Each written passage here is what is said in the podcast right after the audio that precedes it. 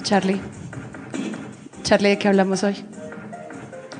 Hay un tema, hay un tema polémico, presuntamente polémico. Se está hablando de eso, Sara. Pues tenemos que tomar el tema del día, el que todos los medios trataron hoy, el tema más importante. Hay que decir rápido porque la gente viene hablando de eso, hay preocupación, ha habido discusiones, varios de los que están acá están pensando en eso. Y yo creo que debemos dedicarle el programa a eso. Porque el programa a eso. además estuvimos planeando un episodio de género durante dos semanas. No, no, no, no, género no. Pero tenemos que hablar del tema del O día. sea, no voy a hablar mal de género, por favor, no me vayan a interpretar mal, pero hay que cambiar el tema del día por ¿Qué te le parece hashtag el cigarrillo? hashtag piensen en los niños, ¿Alguien quiere pensar en los niños y los parques? hashtag no más humo. Entonces, para hablar de humo, Santiago Rivas, Buenas noches. ¿cómo nuestros les va? expertos en cigarrillos y Vamos a humo, hablar de humo, qué bueno. y María Paula Martínez. Buenas noches. Bueno, con ustedes en el episodio número 31, Carlos Cortés. Buenas noches a todos, gracias por venir a Presunto Podcast en vivo. Y yo soy Sara Trejos, siempre en Presunto Podcast. Entonces, Julio abrió con eso hoy, el AW y pues el cigarrillo. Es absolutamente hermoso que Julio Sánchez Cristo haya abierto hoy, justo hoy, con literalmente una cortina de humo. Vamos a preguntarles a nuestros oyentes. Sí. ¿Cómo está, cómo El- está el el cielo en Karachi? ¿Cómo está el cielo en París? Además- ¿Cómo está el además- cielo en Madrid? ¿Cómo es el cielo en los parques de Además, los ¿sabe qué es lo interesante? Que a Alberto Casas le quitaron el trabajo de poner el tema del día. ¿En Ahora plural? es ahora es un hashtag. Ya no- es que ya no, puede- es que ya no podía de el Alberto whisky. Casas cabe en un hashtag. No puede decir hashtag. No, él no sabe decir hashtag. No hay suficientes caracteres para el tema del día. Ese es el signo de número, Julio. Me Numeral, a cambiarle de nombre. Cuando Almohadilla. papá me enseñó que ese era el signo número. En francés, número. Hashtag, también sabe francés. Ahí está. hashtag, ¿alguien quiere pensar en Alberto Casas? Oh, oh. Yo les dije que este tema iba a pegar, como le pegó a Julio una hora preguntando por el humo. Buenísimo. ¿Ustedes creen que mm, hubo censura ahí? No, pues depende. es muy bueno porque hay censura cuando, por ejemplo, Julio dice, bueno, vamos con el tema del día y tenemos una llamada de Isaías. Julio, no me vaya a colgar, pero me parece que el, día, el, tema del día es muy chimbo. No, bueno, después hablamos de eso. Eh, el cigarrillo. A ver, en el tema del día real hay censura, sí. Censura viene de la actividad del censor. El censor es el que hace el censo. Un Este es, momento. nuestra, este es nuestro sonido de... Glosario. Un momento, y es que hoy invitamos a Alejandro Montaña, que es nuestro foley de bolsillo. O sea, todas las personas en su vida diaria deberían tener un foley guardado en su corazón que le llene de sonidos. Una banda sonora para la vida. Sí, Todo lo que le pase a uno con efectos especiales. Claro, como, ¿cuánto te debo? Son 60 mil pesos. ¿Cómo? Tron, tron. ¿Por qué? Bueno, Alejandro, censura. Ush, funciona así. Eso está darks. Yo iba a hacer un chiste, pero ya no. La palabra censura. La palabra censura viene de la actividad del censor. El censor era quien en el Imperio Romano ejercía o efectuaba el censo o censum. Cuando ustedes piensan en el censo, no piensan en censura porque el censor tenía sobre todo la actividad o tenía la responsabilidad de contar, ¿no? De contar a la gente que tenía bienes que aportar al imperio y dentro de ese censo se sabía a quién se le cobraba y a quién no. Y a quien se le cobraba impuestos era ciudadano y a quien no, porque no tenía nada, pues no. Pero censura Suena viene justo. de una actividad residual del censor, que es sacar a la gente de la cuenta. Cuando alguien censura, ejerce como el censor la posibilidad de sacar a alguien de la ciudadanía, quitarle la ciudadanía a alguien. Ese era de verdad un subproducto del censo, pero era el gran poder del censor, decirle a alguien como, tú no eres ciudadano, chao. Coetzee, Coetzee tiene un ensayo, un- una serie de ensayos sobre la censura y dice que la censura es un término que se avergüenza de sí mismo. Nadie acepta jamás que está incurriendo en censura. Exacto. Esto no es censura. Por favor, no sé lo que vas a decir, no lo digas, pero esto no es censura. Pero, ¿Sabe qué es lo mejor de todo? Realmente que el censor era un mando medio. Nunca, y ya vamos a llegar a ese punto, los dueños. ¿Quién ejerce la censura en este caso? Ahora uno piensa en censura y luego, tarán, piensa en sacar, ¿cómo O sea, sacar? la censura de presunto, la de censura de presunto, la, la censura de presunto la ejerce Rivas de pronto, no sabemos. Yo creo que ya se están imaginando de- para dónde vamos con esto. Eh, No. No, jamás. Demonios. Cigarrillo, cigarrillo. Humo. Bienvenidos al episodio número 31 de Presunto Podcast. Yo soy Sara Trejos, estamos en todas las redes sociales. Todas las personas que estén escuchando este episodio sabrán que estamos en vivo en Casa E con un público increíble, sensacional, no hay nadie como ustedes. ¡Uh! y entonces para mostrarles en el diccionario de censura trajimos a este personaje. Montamos la producción. Lo ponemos 3 de la mañana. No tengo ni idea. Pero, pero no puede ser. Él, él, él no sabe, digamos, no tiene ni idea de lo que está diciendo y segundo se está burlando, se está burlando del Estado, se está burlando de la entidad que le da de comer, que le paga un sueldo. Y eso me parece una parte un poco estúpida. Santiago no sabía que iba a estar eso hasta hace 10 minutos y lo vimos hizo como... Sí, esto es un episodio duro para Santiago, pero recordemos este audio. Venga, ¿A qué obedece? Póngame una musiquita triste ahí. Presunto también tiene funciones de terapia, o sea, vamos a ayudar a Santiago en este esta episodio. Es un Sí. ejercicio de terapia. Qué duros recuerdos. Le matamos la producción, Santiago. ¿Qué pasó, ¿Se Santiago? acuerdan que yo presentaba un programa? bueno, ya. Mordiste la mano que te da de comer. Porque como muy rápido. Mucho, Santiago, comes mucho. Bueno, este fue el episodio de Juan Pablo Vieri, que como director de RTBC, en una grabación, que además él decía que era una conversación privada, ¿no? Era en una entidad pública sobre un asunto de interés público, tomando una decisión arbitraria sobre un programa financiado con recursos públicos. Claro, y él es un servidor público. Bueno, Él era- decía que era una conversación privada, donde tomaba la decisión de sacar de la programación a los puros criollos, pasarlo a un horario que yo creo que por más desocupados que sean ustedes jamás van a ver, eh, de 3 a 3 y media de la mañana, creo que iba, con replay de 4 a 4 y media de la mañana. Exactamente. La franja familiar. Yo no voy a poder hablar hoy. Ayer ocurrió un mega caso en los medios nacionales. Yo sé que muchos de ustedes están acá porque dijeron, ¿qué van a decir en presunto de lo que pasó ayer? ¿Qué van a decir? Entonces, para eso, un poco de contexto. Mira, Paula. Muy bien. Entonces, eh, Daniel Coronel hace unos días, el domingo y en impreso el lunes, publica esta columna. La explicación pendiente y le pide a la revista que lo aloja que nos explique a todos por qué no había publicado este informe que salió en el New York Times. Duramos una semana discutiendo si lo tenían, si no lo tenían, si estaban gavetados, si no estaban gavetados, si lo supo primero, si no lo supo primero, si fueron a Palacio, si no fueron a Palacio. Hay que decir que hoy Daniel Coronel en un par de entrevistas hizo ronda de medios, dijo varias cosas interesantes. La primera es que desde febrero de este año, o sea, hace tres meses, habían propuesto el tema en un consejo de redacción.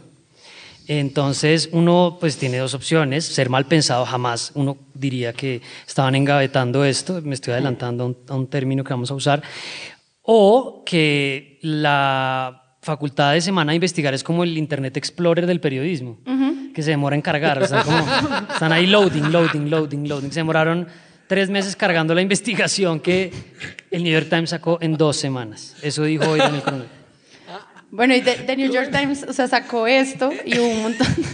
Perdón, Ya me encanta la analogía con Internet Explorer. El lento todavía está cargando el chiste. Como, Sí. Como- ¿Me dijiste lento? Sí. Volvamos un poco hacia el pasado, hacia nuestra emisión anterior, ¿no? hace una semana. Aquí. Habíamos puesto en, te- en- en- en el contexto de la palabra polémico, exacto, Exacto. cómo Los que vinieron saben. dentro del reportaje del New York Times o del reportaje del New York Times de Nick Casey se desprendía una serie de subnoticias, muy al estilo de pulso, pero de medios principales que decían, el New York Times dice, y el New York Times decía que volvían, según semana, la polémica táctica de matar civiles, ¿no? O sea, un poco como la polémica letalidad del ejército. Eso lo puso Semana antes de que la silla vacía dijera que ellos habían engavetado ese, esa investigación que la tenían desde hace meses, no tanto, o sea, con la revelación de Daniel Coronel, Febrero. son muchos más meses. Claro, claro.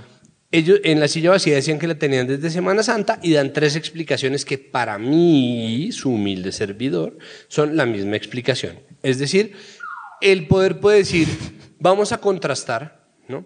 consigan fuentes suficientes, ya les mandamos un experto, o el poder puede quejarse de una portada y ellos decidir engavetar una investigación por alguna razón, o de verdad no lo habían logrado y la explicación es exactamente la misma.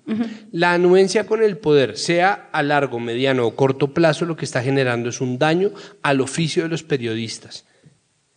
Y eso se ve cuando el New York Times termina chiviando a semana. Pero se acuerda que antes de que lo de la silla vacía que ya viene, Semana puso falsos positivos 2.0, así entre signos de interrogación. Es como, ya sabías. ¡Ya sabías! ¿Por qué me lo pones en interrogantes? Es que también son muy descarados. La traición. Hay que decir además que pues la silla vacía sacó esta, esta chiva, después de mucho tiempo la silla vacía sacó una chiva. y- Si ¿Cómo esto- será? Si O oyen sea, esto en la silla vacía me van a regañar. ¿Cómo Eh, será? Y pues queda de presente si las, la información que existía alrededor de la historia era suficiente o si necesitaba contrastar adicionalmente. El uribismo, un sector del uribismo, consideraba que, que no había suficiente información, que era muy raro que eh, esas, esas informaciones tuvieran contraste, pero la verdad es que la reportería tenía fuentes, una cosa distinta es que no estuvieran identificadas, tenía documentos y tenía enlaces a prácticas que indicaban que sí podía haber un incentivo que eventualmente desencadenara en ejecuciones extrajudiciales. ¿Hay algún sonido para lo mismo de siempre? Va- Vamos a decir la misma frase de siempre, y es, si una persona dice que está lloviendo y otra persona dice que no está lloviendo, uno no llama a un representante de cada posición. Uno abre la ventana y mira si está lloviendo. Esa es la, la responsabilidad del periodista, es ver si así es. Si la contraparte, teóricamente, son los militares y los mismos oficiales del ejército están diciendo que temen las órdenes, del- las órdenes que implican letalidad, que es la palabra que utiliza el New York Times en su versión en español, ¿por qué no habríamos de creerles? No hay que Porque habría que Santiago. contrastar, exacto. Claro. Pues eso es lo que estaba criticando finalmente la silla vacía. De a quienes llamaron para contrastar, ¿no? Ahí está, a las fuerzas militares. Pero yo siento que es el debate que estamos teniendo sobre cubrir las fuerzas militares. Y de alguna manera este debate nos sabe a almendras, nos sabe a eh, la comunidad del anillo y otras noticias que terminaron similar. Ahora, paradójicamente, Vicky es columnista de Semana y Daniel Coronel no. Que sonó por allá. Polémico. Teorías de conspiración para llevar, como para llevárselas. La silla vacía publica esto y dice, ustedes ya sabían antes, y esto es un escándalo.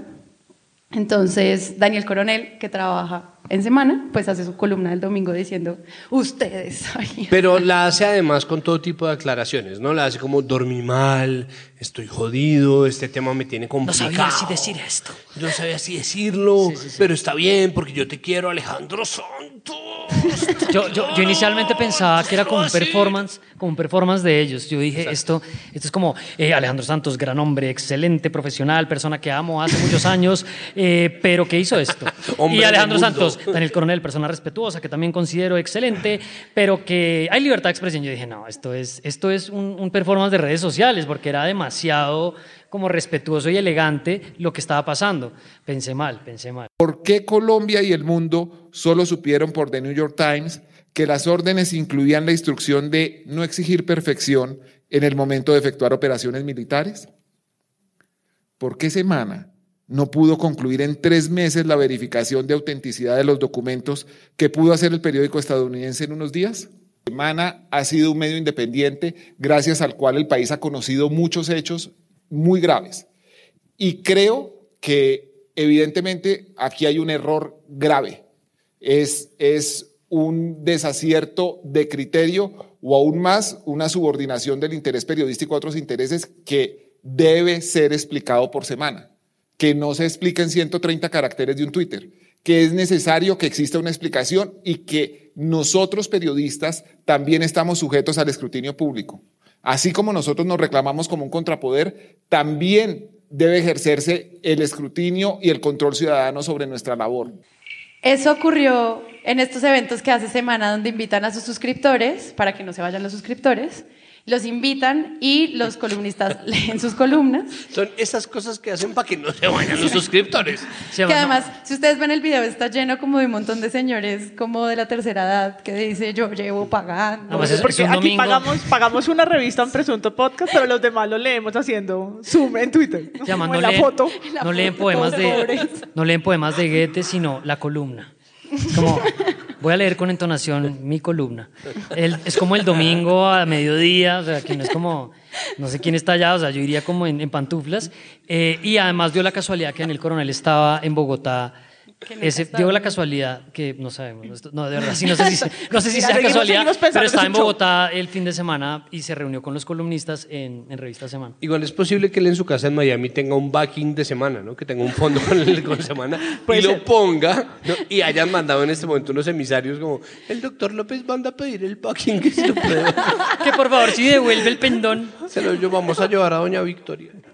O sea, si ustedes ven toda la transmisión que es de una hora donde los cuatro columnistas eh, explican eh, sus columnas, Daniel Coronel hace todo eso que tú acabas de decir. Es como, Semana es el mejor lugar para trabajar. La gente es como, pero Semana ha perdido credibilidad. No, no, no. Es el gran lugar donde me han dado espacio, me pagan un sueldazo.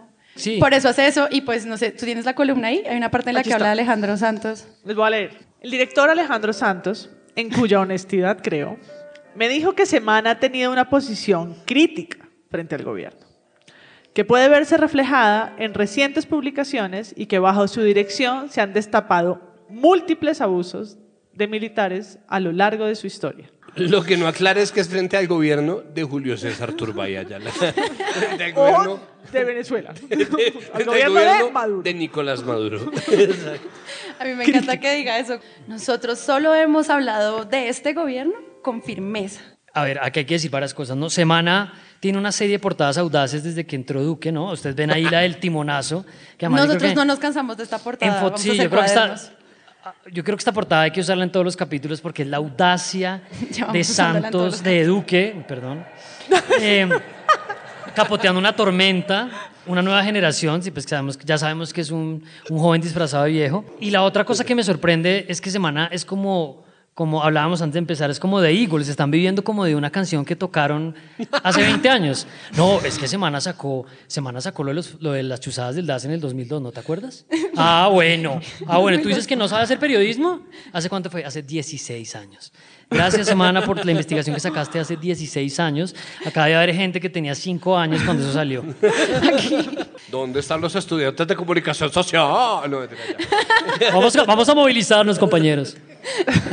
Esta es una movida de lo que nosotros llamamos en el capítulo pasado agenda. O sea, no tenemos nada muy claro, pero hacemos una serie de portadas que construyen un discurso, un piso, una grama sintética, un green de golf, más exactamente, sobre el cual podemos caminar. ¿no? Entonces, pero ¿cómo así? Este tipo no tiene una experiencia, una nueva generación.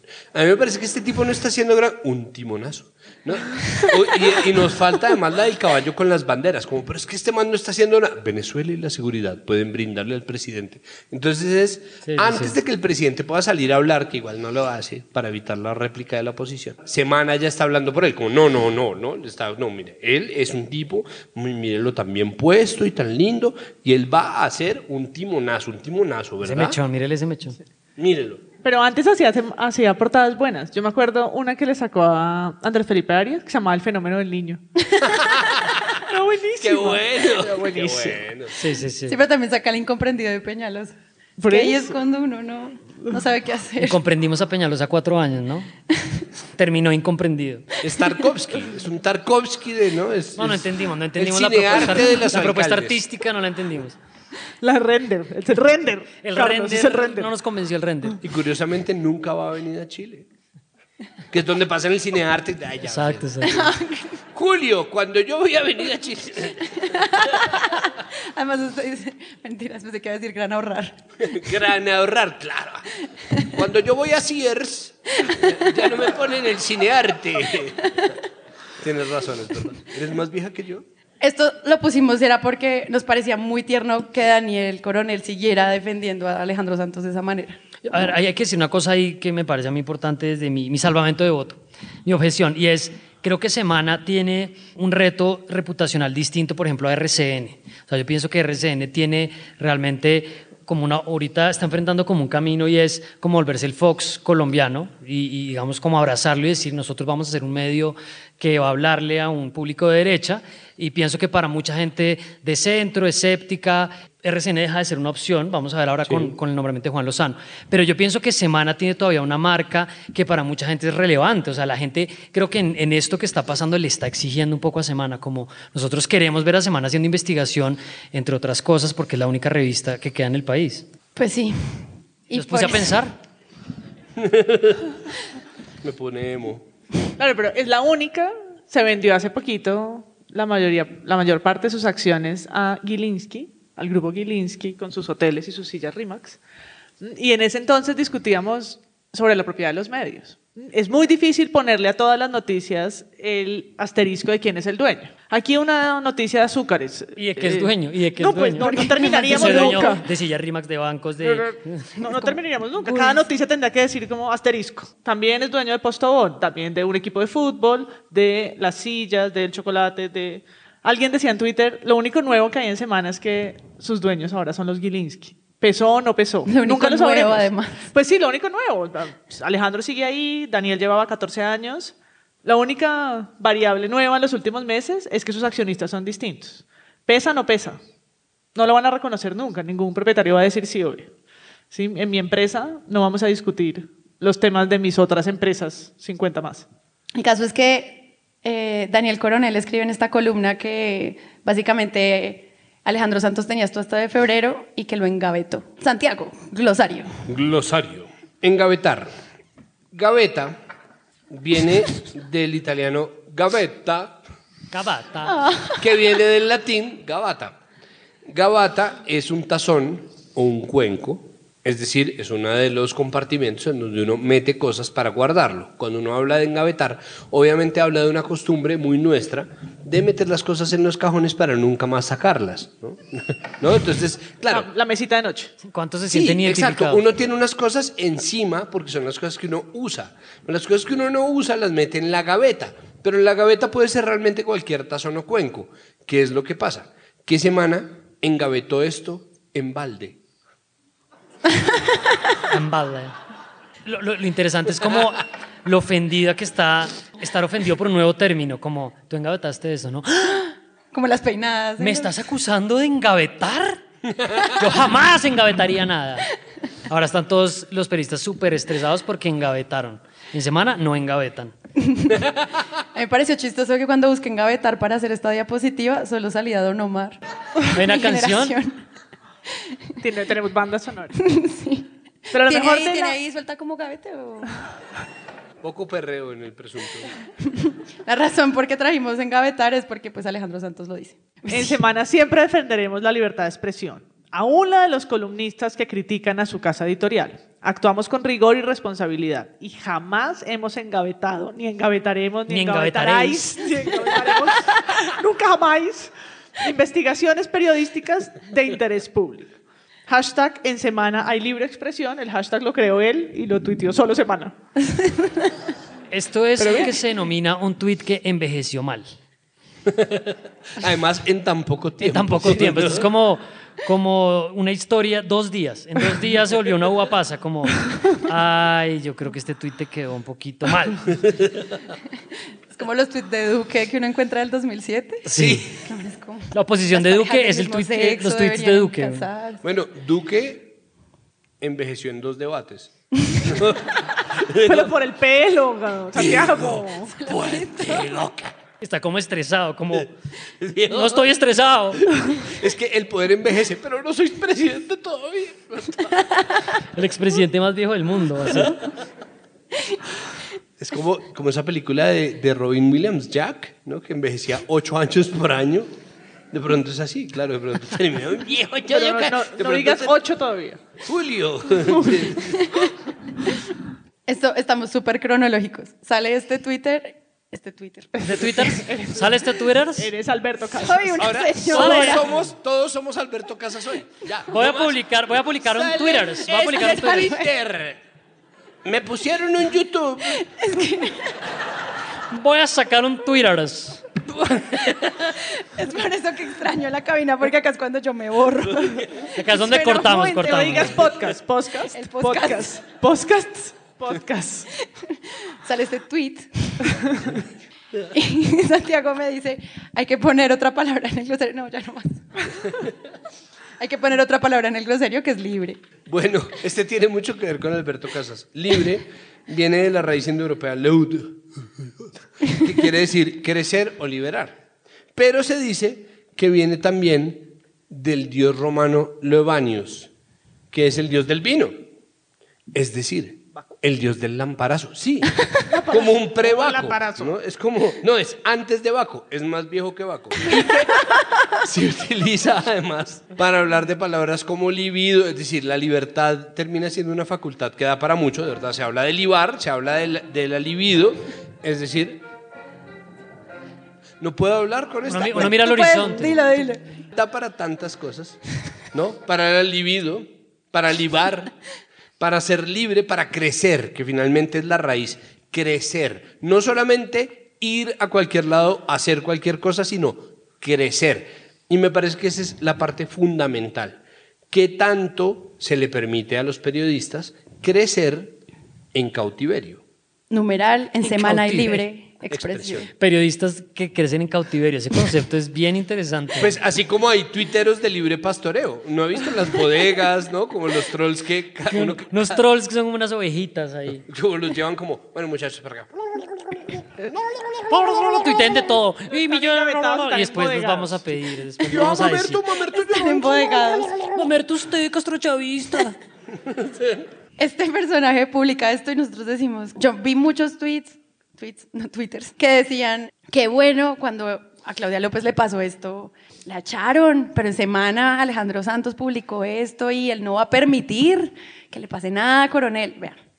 A 10 años uno piensa, nos hemos civilizado. No, yo ayer cuando vi este tweet dije, ah, mañana hay show. Nos ¿Por toca qué? cambiar de tema. Ahí el chat qué? de presunto como alerta. Alerta noticia. Yo que quería hablar de la Copa América, porque me Sí, hacen Dios esto? mío. Pero yo, yo quiero pensar como en el placer de Daniel Coronel escribiendo este tuit. Esto tiene que tener que como un proceso de... Claro, colgó la llamada. Sí, Como, colgó la claro, llamada. Felipe, claro, gracias, gracias. Se estiró, los dedos y dijo, tráeme mi, mi celular para tweets especiales. Se sentó. No me, Tres pases, líneas. no me pases llamadas. No, lo dictó, lo dio haber dictado. Se paró, caminó. Felipe López, coma de inciso, Fundador. fundador de Revista Semana. Arroba.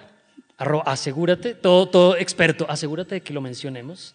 Me acaba de comunicar la decisión, con las manos así, de la empresa de cancelar mi columna. La decisión de la empresa, además. Guiño, Le guiño. agradezco a él y a Santos Rubino, que fuimos muy amigos, especialísimos. La verdad es que siempre me apoyó. Estoy muy agradecido con él y ojalá podamos seguir jugando en otro equipo más adelante. Uno de los tipos más elegantes que he conocido, hombre de aventura. Bueno, tú me acabas de acercar en cuenta que Alejandro Santos duró, duró, bueno, ha durado de director de semana casi el mismo tiempo Ya que Daniel sacó Coronel también. lleva de columnista. Carlos ya eh. ¿Cuántos años lleva Daniel Coronel de columnista? 14. Y Alejandro Santos lleva casi lo mismo. Desde el 2005 es columnista. Era columnista. Daniel Coronel. La razón aquí es importante.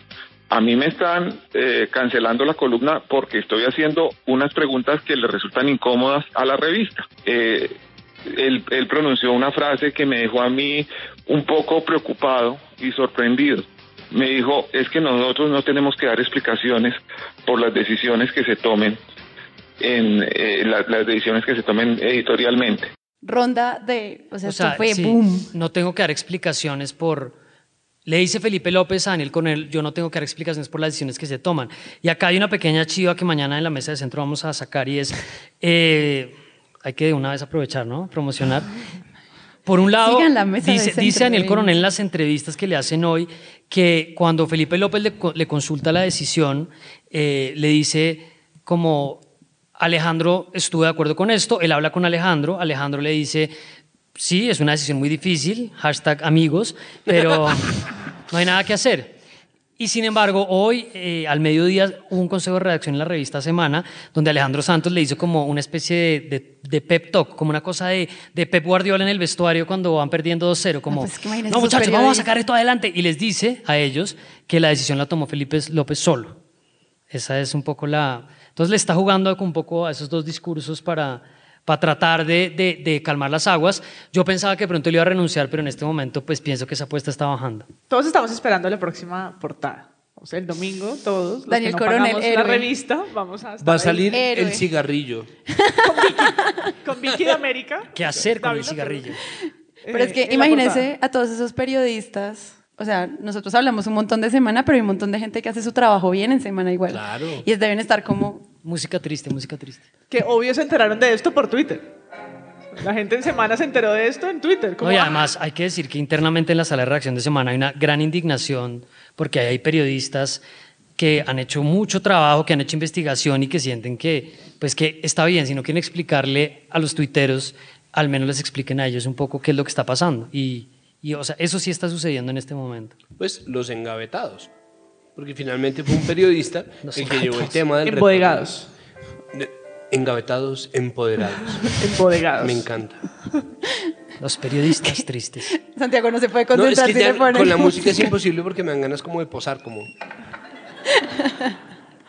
El caso es que de verdad, de verdad, de verdad, la apuesta está en si Alejandro Santos va o no a renunciar. Es decir, más allá de que parezca que no, es muy posible que en algún punto se caiga de su peso. Es, decir, es normal que alguien que funge como un jefe intermedio esté justificando por un lado las acciones de unos y las acciones de otros. ¿no? Es un poco su responsabilidad.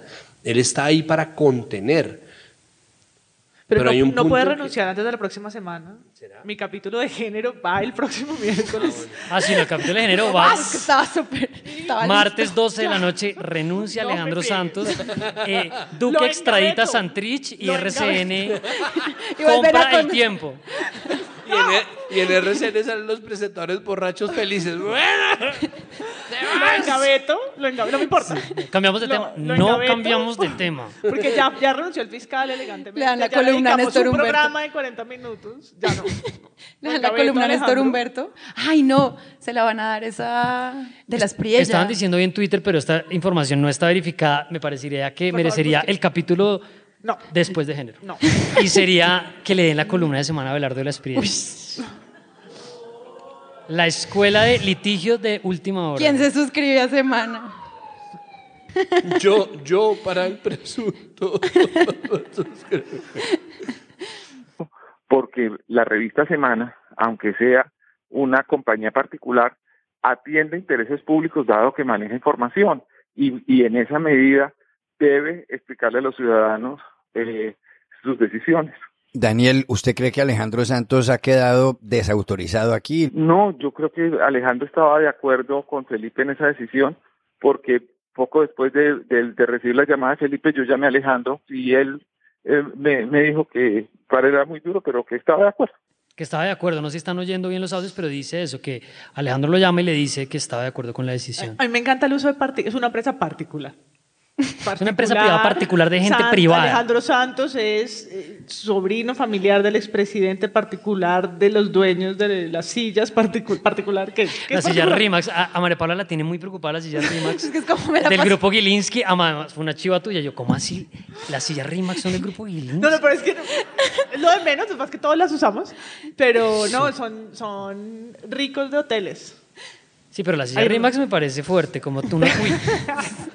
Siempre Estoy tienes un Gilinski original en Siempre tu un. Gilinski original, sí. Este es un Gilinski original que tengo aquí. Yo las tengo. Pero no es un Gilinski original, sino viene con el luchador que trataba de destruirla, ¿se acuerda? De la Las silla tiraba de una terraza. Eso podría ser una campaña en redes sociales. Abajo el grupo Gilinski tiran sillas Rimax desde terrazas. Y es un poco, ¿qué va a hacer con semana el grupo Gilinski? A la piscina, a las sillas. ¡No más Rimax!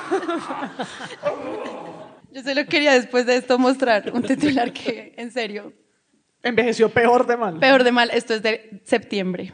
Del 2018. Algunos, algunos lo pueden no querer, pero ¿qué sería el espíritu crítico del país sin la pluma periodística de Daniel Coronel? Bueno, ahora vamos a saber.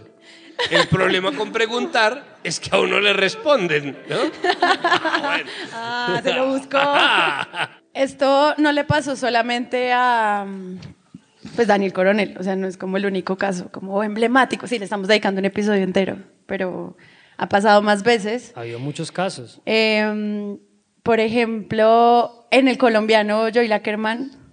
A mí, a mí la, ¿Tienes la ahí? ci- sí, a mí la cita me, me encanta porque no la entiendo. Esto es Joy Ackerman que en medio de la discusión del matrimonio por, par- por parte de parejas del mismo sexo publica una columna en la que hace referencia a la Biblia y a los preceptos de la Biblia porque eh, se le pidió un concepto como moral al argumento. Entonces dice, este eh, publica diciendo que Dios se ha equivocado, que está bien repensar lo que está en los textos, publica la columna y el diario dice, este diario promueve el debate desde el respeto y la argumentación. Consideramos que esta columna se aleja de estos principios. Para el autor, no publicarla implicaría su renuncia. Si no la publica, Joey Ackerman renuncia. Entonces la, pu- la publicamos Y le aceptamos, la, renuncia. O sea, la renuncia ¿Cuál más renuncia? enredada de la historia. Pero más, la publicamos Si y no lo la publicó echamos. es porque quería renunciar, si la publicó de pronto renunció, es decir, está despedido. Exacto. Joey, Joey Ackerman nunca renunció. No, no, no, se la acep- le aceptaron. A él la publicaron, le dijeron, la vamos a publicar y te vamos a echar. Sí, sí, sí. Y ya. Y, sí, y desde entonces no es columnista del El Colombiano. Eh, ¿Usted tiene algún otro caso de periodistas? A mí, a mí se me Sí, pues Vicky. Vicky, por favor. Pero a mí se me Ah, bueno, claro, está la salida de Vicky de la FM. Mm, De RCN. Pero necesitamos más casos, necesitamos más casos. De pronto podemos pedirle a alguien del público. Alguien del público que nos ayude con casos. Ahí hay un joven. Joven, ¿Alguien adelante. del público? Suba, suba, Joven. por favor. Un aplauso para este joven que sabe de muchos casos. Joven, por favor, acérquese. Completo desconocido. No conocemos a este señor. Gracias por la invitación. Hola, ¿cómo te llamas? Bueno, corría, eh, yo soy Pedro. Pe- Hola, Pedro. Pero, pero, Pedro, ¿en qué trabajas? Yo trabajo en una ONG que tiene que ver con periodismo. Se llama la Con periodismo. sí, Fundación para la Libertad de Prensa, se llama. Pedro me dice, si no voy, paso mi renuncia. Yo, es que venga y acepto la, la aceptamos Nosotros aceptamos que nadie hable con nosotros. y aceptamos Y su renuncia. Muchas gracias. Corría el año 2014 y coincidencialmente ese caso es de semana también. Jorge Gómez Pinilla se refería a María Isabel Rueda y esa fue, digamos, como el primer antecedente de Felipe López que pidió su renuncia sin que hubiese ningún tipo de respuesta al respecto. No sé si alguien dentro del público es zurdo o, y considera... De, de escribir, dice. Va, de, no, de- de pensamiento, palabra, hora y omisión. Ah, no, yo soy de centro. de la Pues mesa. hay un líder político de la izquierda que proviene del periodismo, eh, Holman Morris, ¿no? que, que- quien fuera gerente de Canal Capital. No sé si recuerdan este caso de este programa del café de la mañana, el primer café. ¿no? Sí. Bueno, ahí había como un micrófono permanente de a quién están invitando, por qué lo están invitando, y por esta razón salieron eh, Mauricio Arroyave y Manuel Salazar en su momento. El colombiano tiene jurisprudencia importante. Eh, Javier Darío Restrepo fue despedido también del, del diario El Colombiano El por, profe. por sus opiniones, que para quienes no El están al profe de la tanto, ética, no puede Javier. Darío Restrepo es una especie de, de- es como el Yoda, Yoda. el Yoda del El periodismo en- en, términos de, de ética. Eh, Catalina Ruiz Navarro fue recientemente expulsada del Heraldo por crítica, bueno, por mencionar a Char en parte de sus columnas. Por no hablar de las gorras de Char. Mm, De Claudia Olim- de López. Olímpica, otra de sus. Claudia empresas. López, que también tuvo, digamos, una remembranza a, a propósito de su experiencia en el, en, en el diario El Tiempo y recientemente Laura Gil. Pero que- el de Claudia, una, una pausa ahí, pero en el de Claudia pasó algo parecido a la renuncia del colombiano, y es que le publican la cuenta y abajo salen itálicas. Entendemos que esta, renun- que esta columna es su renuncia irrevocable y la aceptamos. Porque no estoy no estoy renunciando. Entendemos que renunció, está bien, la aceptamos. Laura Gil, quien su, penult- su penúltima columna en el tiempo era sobre el fiscal y la columna en el tiempo y bueno, todo el tema de Odebrecht. Laura Gil, ¿estás aquí? Ah, yo Sí, le no, invité. no, vale. Sí, no vino. Bueno, todo bien, todo bien.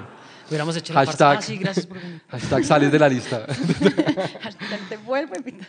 Y, y nada, hay dos casos curiosos. Uno primero que no requirió de ningún tipo de expulsión, Abelardo de la Espriella, recientemente mencionado en el show, eh, digamos, apelaba a las bondades que tenía asesinar a Maduro, pero él presentó su renuncia, digamos, él no, no fue... Digamos que si uno compara Sí, el no, caso no, de no, Catalina. Ruiz Navarro, que hablaba de echar versus Abelardo de la Espriella haciendo apología a las bondades de la muerte de, de Maduro, pues, digamos, hay que echar esa Catalina, ¿no? Evidentemente, para tenerlo en cuenta en el, en, el, en el punto de género. Y el último, y cierro con esto aquí, mi querido Rivas, no lo echaron porque no era parte de RTBC, pero si pudieran... O sea, si hiciera parte de RTBC, no habrían tenido ningún tipo de es que no duda. ¿Cómo se llama ese muchacho? ¿Cómo es que se llama? Ese, Ese- él no vuelve acá, no vuelve la, prueba reina, la no prueba reina. ni un- ni si pudiera lo echaba, es que si me acordara el nombre yo lo echaba ya, es que si me acuerdas, si me acuerdas del nombre lo echo ya. ¿Pero trabaja con nosotros? No. No, no trabajo con ustedes, tiene contrato, no, no, no. Depende de nosotros, no, tampoco. En todo caso, pues agradezco la generosidad de la mesa de invitar al público creo que en nombre de- Excelente. a, a contribuir a esto, para que no se diga que, que el presunto no invita al público a participar. Muchas gracias. Excelente, gracias.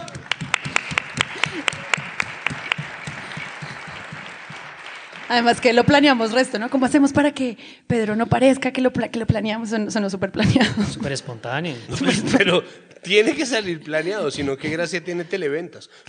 Uno no ve televentas, de hecho uno empieza a ver televentas, no porque sea como, ay, es verdad, yo me como así el huevo. No, sino es porque efectivamente alguien está como cansado de comerse ese huevo y untarse Pegado. la cara. ¿Cansado de no tener casos sobre censura en la historia reciente de Colombia? Yo quería plantearles una pregunta que hemos tratado en múltiples episodios de Presunto Podcast y es, pues estas personas que finalmente las despiden es porque están opinando, no simplemente están planteando información y hay como una barrera entre opinión e información que no está muy clara porque es más fuerte cuando estás despidiendo a al- a alguien que está creando líneas editoriales versus a los que están haciendo, por ejemplo, un reportaje y, y manejando temas. Pues Daniel Coronel inauguró Pregunta. un poco en la revista Semana ese formato de usar una columna de opinión para hacer investigación periodística. Y esto no es, no es digamos, tan, tan obvio, porque dentro del periodismo existían unas convenciones más claras de que a uno le decían como, esto que vas a ver es información, esto que vas a ver es opinión, estos son comerciales. Y, y uno podía entender las, los acuerdos que había entre la audiencia y el medio. Esto se ha complicado más, pero él sí fue la, la persona que, digamos, si no inauguró, fue promotora de ese estilo. Además lo usaba como una manera de apalancar el noticiero Noticias 1 y la columna de opinión de Daniel Coronel iban como en tándem. Y creo que hoy en día el reto es para quienes hacemos, por ejemplo, video en YouTube, es muy complicado ¿no? tratar de transmitirle a la gente una diferencia clara entre esta es mi interpretación de la realidad y estos son unos hechos que yo te estoy dando. Y eso, y eso puede generar cierta confusión. La gente en redes es como, esa opinión suya es absolutamente equivocada. Yo no, te estoy contando que esa es una decisión de la Corte Suprema, no es mi opinión. Pero Pero yo creo que las columnas también son la forma en la que el medio se blinda y siempre dicen, no, la opinión de los eh, columnistas no compromete al medio hasta que lo compromete y lo echan. Pero, Irrevocablemente. irrevocablemente. No, pero se supone que es el lugar donde pueden ser más diversos, donde pueden mostrar diferentes posturas, porque aunque les pagan, por supuesto, una columna, y Daniel acaba de perder un salario de un, una vez al mes, eh, Era- era el cuatro columnista columnas, mejor pago. Era el columnista mejor pago, una vez al mes le pagaban sus cuatro columnas muy bien, aunque les paguen, no están en las salas de redacción, no consensúan los temas, normalmente llegan y se publican, aunque eso implique echarlos. Sí es curioso ver qué hacen los medios cuando toman la decisión de que ya no va más. Invitan columnistas para ser diversos, el espectador tiene una sección enorme de columnistas. ¿Cómo hacen para decidir hasta dónde le renuevan el contrato? Normalmente es cuando realmente, como diría Vieri, le muerden la mano al que le da de comer. Cuando realmente se meten con algo, con ellos mismos, pero entonces de nuevo, ¿cómo hacemos en el tiempo para que los columnistas no hablen del Grupo Aval y de todas las empresas de Luis Carlos Sarmiento? Pues entonces, ¿de qué hablamos? de, de cigarrillo. De cigarrillo. Pues es Ah, que... del Cigarrillo. Del cigarrillo. A mí lo que me parece más curioso es que, claro, Coronel utiliza una columna de opinión para pasar información fidedigna conseguida en una investigación. Algo parecido a lo que hace eh, Uprimi en El Espectador, que hace columnas en donde hace un desglose del análisis jurídico, es decir, no es una opinión. Columna reportaje. Eso lo que hace un poco es enriquecer el formato columna o la sección de opinión. Y los medios están dejando en cambio a los que están haciendo la, la burrada que es al revés, que es hacer pasar opinión como si fuera información. ¿No? En Que la es todo sección lo de contrario, reportajes. Que es, exacto, es lo que hablábamos el capítulo pasado del resoplido editorial, no como en otras noticias, ¿no? ese tipo de cosas. O simplemente decir, ¿no? Como yo opino esto, muy al estilo Rugeles, como yo opino esto, ergo es verdad, ¿no? O yo pienso esto, er- tipo de la espriella, ¿no? Por lo tanto, es viable, es posible y es mi opinión y eso debería ser así. Ese sí es el error. Es decir, ahí está el error verdadero, ahí está la falta a la ética, hacer pasar la opinión como información. Pero además se volvió lo que está sucediendo en las mesas de trabajo, que además creo que tenemos unos audios sobre eso, y es cómo las mesas de trabajo de las emisoras usan el formato de opinión para transmitir a la gente cosas como si fuera información, que es el fenómeno Alberto Casas, que de verdad sí existe, es como El todo el país está de acuerdo, todo el país acepta que, y uno dice, no, pues esto, esto lo Bueno, dice él. Que es el fenómeno influencer. Muchos de ustedes me han preguntado, no, no, Nadie, la gente preguntó, papá. nadie te ha preguntado. Pero mire que incluso dentro de esta dinámica, por si les faltaba algún ingrediente para enredar la pita, una de las panelistas de Mañanas Blue esta mañana estaba diciendo o estaba defendiendo la decisión de semana desde el hecho de que Daniel Coronel actuaba desde la mala leche. Pero ahí lo tenemos, ¿o no? Yo creo que sí. Ahí está. Creo que que es la que sigue. Ah, no. Ah, oh, ah, Diccionario. glosario, por favor. Glosario. Dueño viene de la palabra dominus. Dominus no viene necesariamente de dominus vobiscum, es decir, de el Señor esté con vosotros, sino de domus, No casa. sé qué pretende Alejandro con eso. Del sonido. Es que yo hablé de dominus de pronto es por eso. El caso es que el dominus eclesiástico viene de antes de domus casa.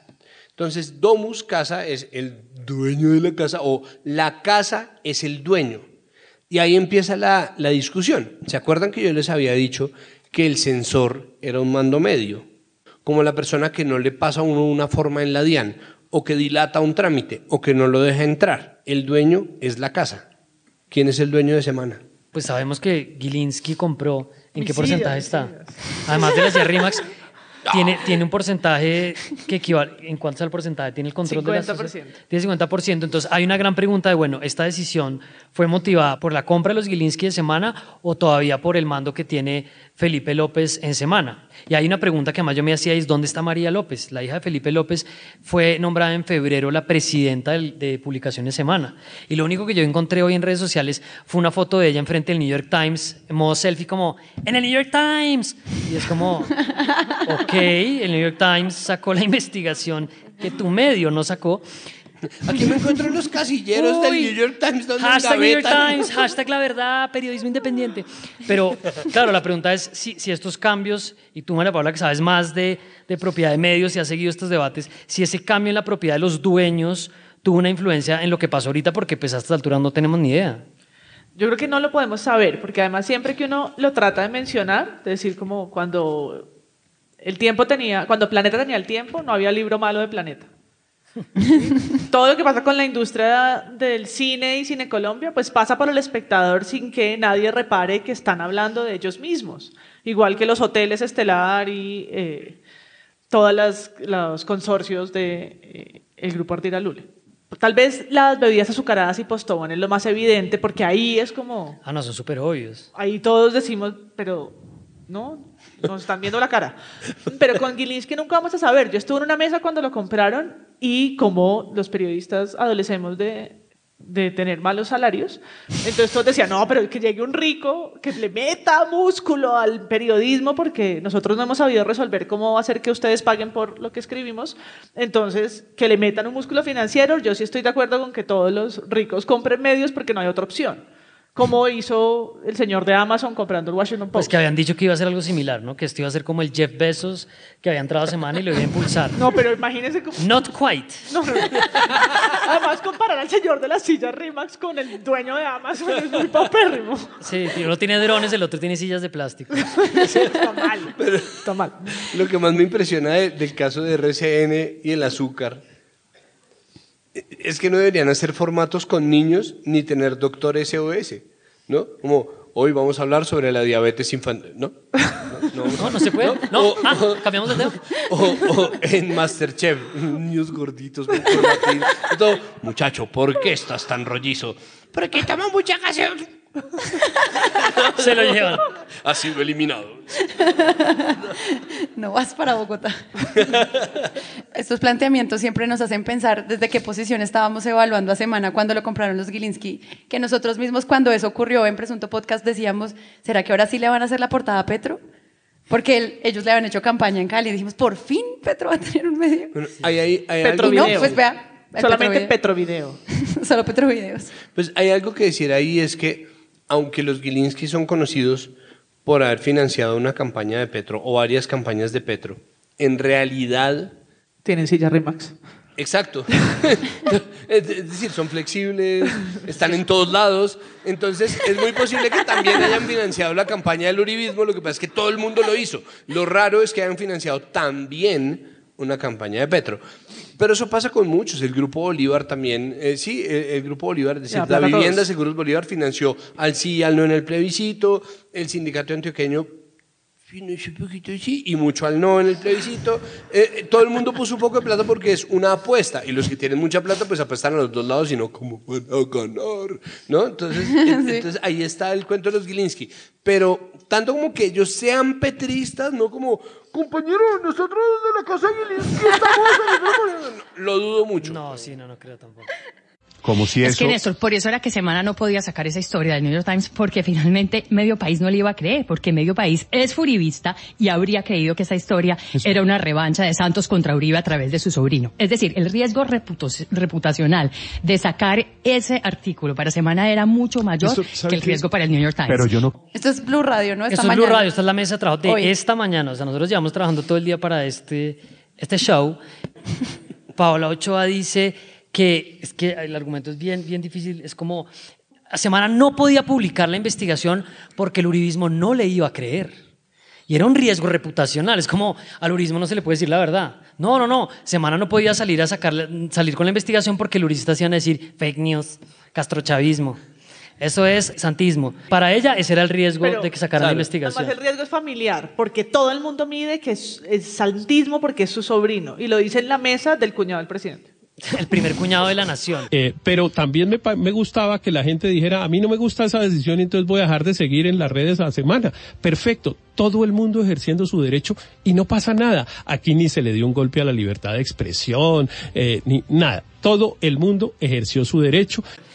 Y el de Héctor Riveros es, aquí no pasó nada. Bueno, si hubieran matado al periodista, si lo torturan, si le sacan un ojo en la calle, pues si lo asesinan uno dice, bueno, pues sí, ahí, hay- ahí puede haber censura, presunta censura. Todo- hace dos semanas, Daenerys Targaryen estaba siendo asesinada por quemar a alguna gente y a Daniel Coronel, que no le pasó nada, sale a victimizarse en los medios cuando habíamos visto en televisión una persona apuñalada en su corazón.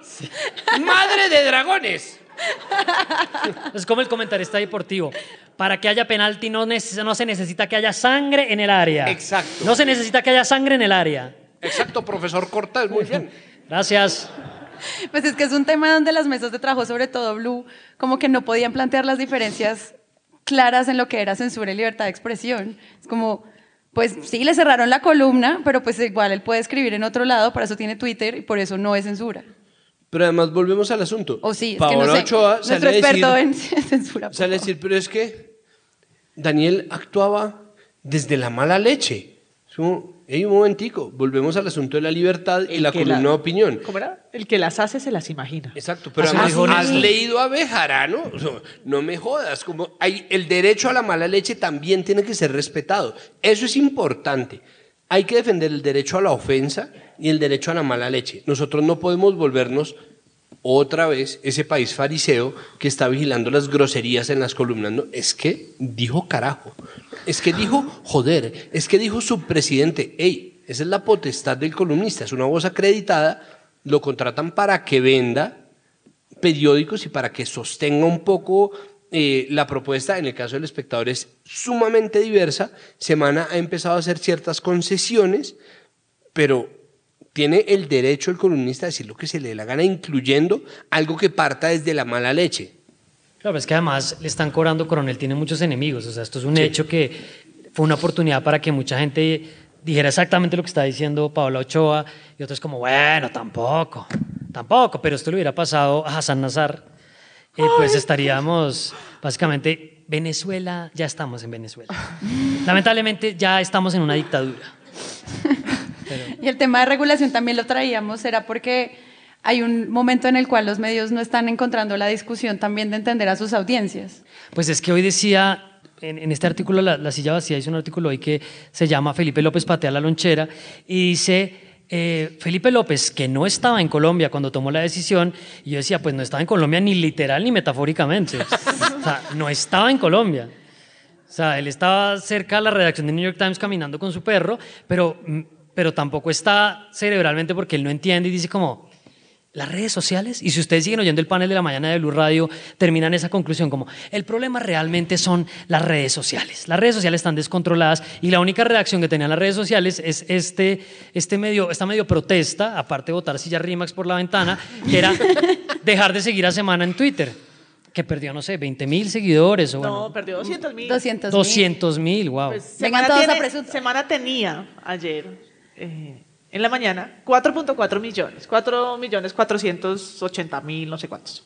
Y ya vamos por menos de eso, ya yo miré ahorita y va como en 4 millones, punto 1, 4.1 millones, que es una pequeña revolución porque sigue teniendo 4 millones y el sí. podcast tiene 4 mil. Entonces... Ahí llegamos a 4 A quienes agradecemos, gente excelsa y... Por favor, no se vayan. ¿Qué rima?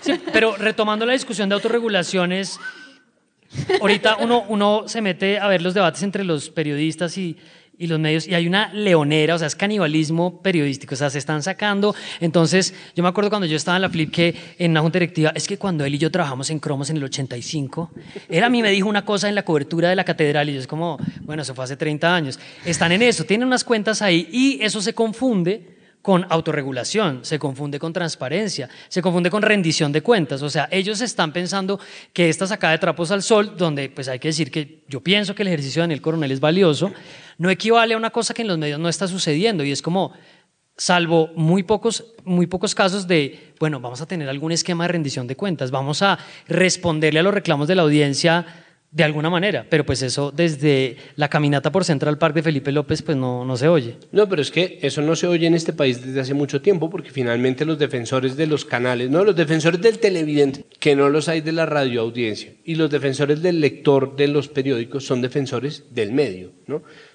Lo más claro son los defensores del televidente de los canales privados. Entonces, que compite como, con los puros criollos a las 2 de la mañana. Exacto, a las 2 de la mañana salió una persona y dice, desde Yarumal nos envía doña Edna Castillo. Me molesta mucho que María Magdalena tenga un escote tan pronunciado, porque me parece que en la historia bíblica no debería verse de esta manera. Tenemos al escotólogo Hiram Pudia, que va a hablarnos sobre por qué sí debería tenerlo. Hola. El escote es correcto porque en la traducción del arameo. Bueno, muchas gracias. Eh, queda respondida su pregunta, doña Edna. Y vamos a pasar. Entonces, todo el tiempo están haciéndose pasar como defensores de, cuando en realidad lo que están haciendo es una muralla de contención para decir, oh, respondimos el PQR, ¿no? O sea, como fijo. Todo esto pasó la semana eh, la semana, dos días ya pasando como una crisis de los medios, pero hay algo importante que yo quería llamar la atención y es que el tema principal no es que un periodista pierda su columna o no, que sí es parte de la información. El verdadero tema que están denunciando los periodistas y por los cuales no están pudiendo hablar finalmente son los falsos positivos. Y eso es algo que al menos aquí nos tiene que quedar y es cómo los periodistas tienen que aproximar a este tema sin tener miedo de que luego los van a echar y cómo van a empezar a hablar del tema de los militares y lo que puede empezar a ocurrir con una política de seguridad Sí, pues está este antecedente. No, les quedaron hartas ganas a los periodistas. Ajá. ¿Quién se va a lanzar con la primera? Sí. Portada de las fuerzas militares. Y no es como que haya ocurrido una cortina de humo, o sea, de repente sí están pasando un montón de noticias sobre falsos positivos, es un tema re fuerte. A, mí me, a mí me sorprende que como que Iván Duque está en este intento de, de no parecer el sucesor de Uribe, el títere de Uribe, y, y, todo, todo lo está tratando de hacer distinto, como que, lo, que le crean, que se vea como la nueva generación, como el tecnuribismo, como toda esta cosa, y como el tema por el que incluso los uribistas pueden llegar a aceptar que es problemático el gobierno de Uribe, como, sí, pues eso de las ejecuciones extrajudiciales y de pronto sí te acepto que de pronto es- Polémico, puede ¿verdad? llegar a ser polémico. El, el tema central, porque uno podría decir que el gobierno de Uribe tiene unos cuestionamientos muy serios, entra en este gobierno con una directiva que genera incentivos para que eso vuelva a suceder. O sea, vuelve a entrar en ese tema exactamente y los medios no estaban pasando de largo. O sea, hay buenos ejemplos, entre otras cosas, la Liga contra el Silencio, que es una aliada de varios de nosotros que hemos trabajado en estos proyectos, venía hablando de cosas que estaban pasando en Bogotá alrededor de esto. Y varios medios de lo que reuniste tú, María Paula, estaban en- exactamente hablando de estos temas. Esperemos la próxima portada o esperemos la Claro, la pregunta es si esto los va a silenciar, si les va, si les va a generar como un, una espiral de, bueno, nos van a aceptar la renuncia. Hablaste de los falsos positivos, aceptamos tu renuncia. Bueno, la, la cosa es, el precedente que sienta el New York Times es que el New York Times tiene fuentes militares. No, creo que eso debería quedarle claro a todo el mundo en la medida en que existe un miedo a priori y algo que dice Pedro Vaca, director de la FLIP, ustedes lo conocen, es un buen No tipo. sé ni idea. Eh, Pedro Vaca sale a decir y aclara que se configura censura en el caso Coronel, no solamente porque se está sacando a un periodista de un medio, no esa bobería de, pero él puede perfectamente postear en Facebook. Puede abrir no un es blog. lo mismo, no, no es lo mismo. Sacar a una persona del medio configura un acto de censura. No importa que Daniel Coronel sea más grande que Semana o que Semana sea más grande que Daniel Coronel. Lo que pase de ahí en adelante es cuestión de otros asuntos. Se configura un acto de censura. Pero no solamente se configura un acto de censura, se configura o se, sienta un precedente para los periodistas a ver quién se le va a medir hablar de los medios en los que trabaja cuando los medios son en sí mismos tan fallidos, que no es, no es un problema en realidad. Todos los medios son fallidos, todos los medios la embarran, todos los medios tienen que rectificar, todos los medios cometen errores con la información. ¿Cuál es el problema principal ahí para mí?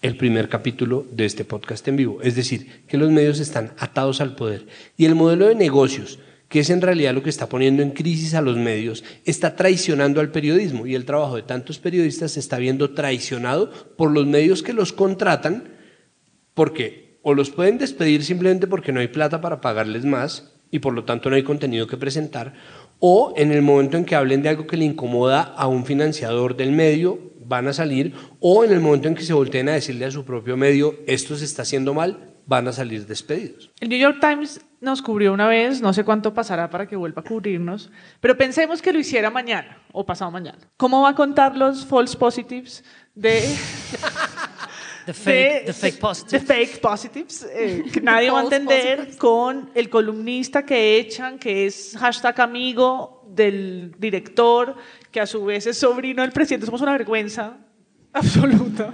Sí, na- nadie va a hacer esa historia porque nadie la va a entender.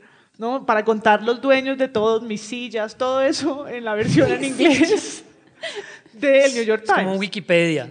Pero él es dueño de las sillas, pero también es dueño de esto. A mí me parece interesante como para, para cerrar esta parte, como el mal negocio que hizo el gobierno de Duque suponiendo que lograron bloquear una historia que tenía semana desde febrero.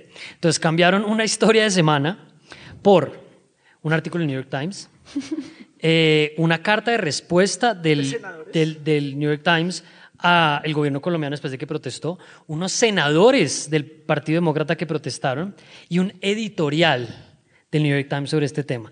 Y ahora Carlos Holmes Trujillo se va a ir a reunir con el board, con la junta del New York Times la otra semana y yo le diría, esto tal vez no es buena idea. Yo te diría, déjalo de ese tamaño. Déjalo así. Muchas gracias a todos por venir al episodio número 31 de Presunto Podcast. 31 Presunto Podcast. Santiago, Ah, sí, perdón, perdón. Nos quedamos Acuérdate. hablando de lo más interesante.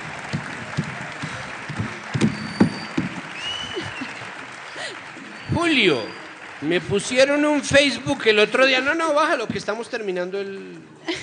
Es que en privado hablo así. Julio.